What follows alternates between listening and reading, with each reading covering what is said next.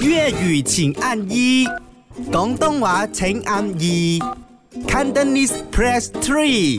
唔係講真真，講真真，上個小時咧，我哋講到呢、個你最中意嘅呃月餅口味啊嘛，就收到好多，亦都好有自己特色噶啦。除咗一嗯個姓葉嘅 DJ 講哦，誒、豆沙咯，系啊，豆沙都好特別啊，好有個性啊，甜甜地又雪雪地，女仔又中意，男仔又喜愛。頭先我嗰隻翡翠蛋蛋黃，你 又食蛋黃啊，蛋黃翡翠啊，OK 啊，翡翠代因為表咩？係知蓮唔知蓉啊嘛，翡翠係咩？翡翠咪嗰個咩咯？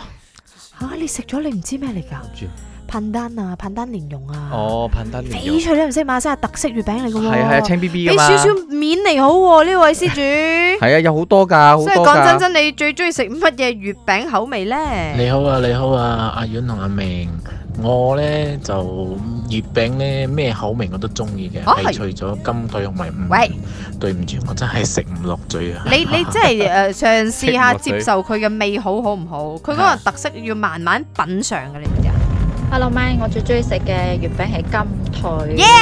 其實金腿就係五仁加啲肉 Yes，絲，可以雞肉 yes 絲或者豬肉絲，再 Yes 加啲肉乾嘅花生，叫做金腿。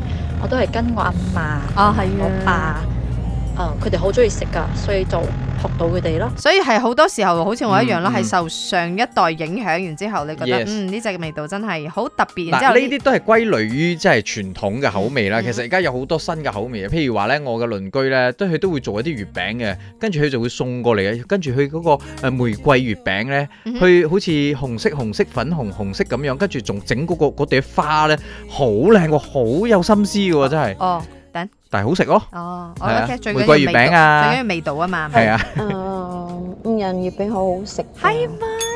慢慢嚼，有啲有肉乾嘅，我食過。係係啊係啊係啊係啊係啊呢啲係傳統嚟嘅。係啊係啊係啊係啊同嗰啲唔識欣賞嘅人嘥氣啊！